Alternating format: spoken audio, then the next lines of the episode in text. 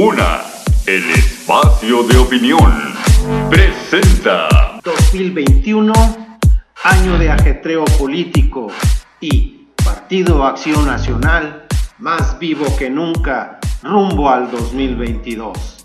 En el PAN, como en los demás partidos políticos, el 2021 será un año de intenso ajetreo político, pues comenzarán a saltar los perfiles que habrán de estar en la línea de posibles tiradores a cargos de elección popular en las elecciones concurrentes.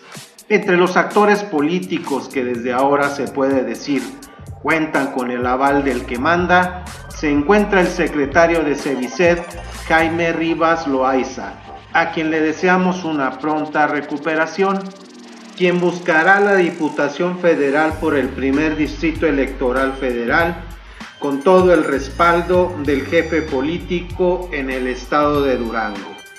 También el actual coordinador de la fracción parlamentaria de Acción Nacional, el diputado Carlos Maturino Manzanera, estará en el grupo que dejará su responsabilidad actual para aspirar a la candidatura por el cuarto distrito electoral federal, aprovechando su experiencia en las tareas legislativas.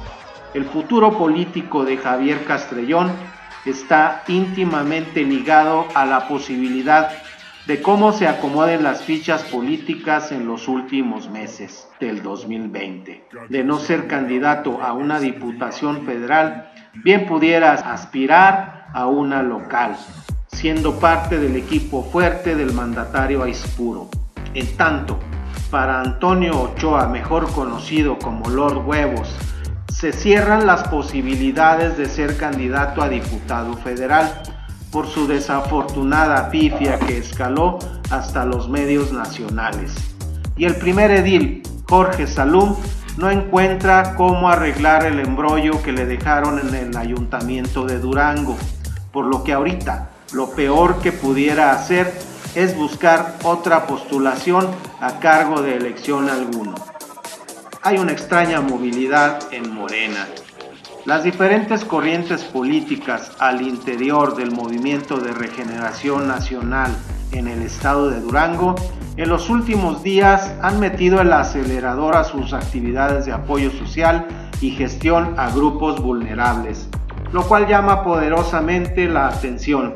Si bien es cierto y más en estos tiempos, hay mucha tela de donde cortar en el feudo morenista, ya que cuentan con personajes experimentados que saben medir los tiempos para no hacer las cosas de manera atrabancada.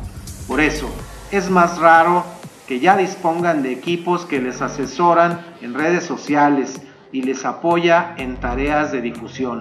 Hay quienes se mueven en un mar de posibilidades para su futuro político. Se manejan con soltura entre los principales dirigentes de las cúpulas del poder y los más influyentes líderes de opinión. El mensaje para quienes obtengan el voto popular por mayoría es claro. Serán de los posibles actores políticos que estarán en el proceso sucesorio del gobernador José Aispuro Torres en el 2022 y nos falta mencionar las damas, además también de otros partidos.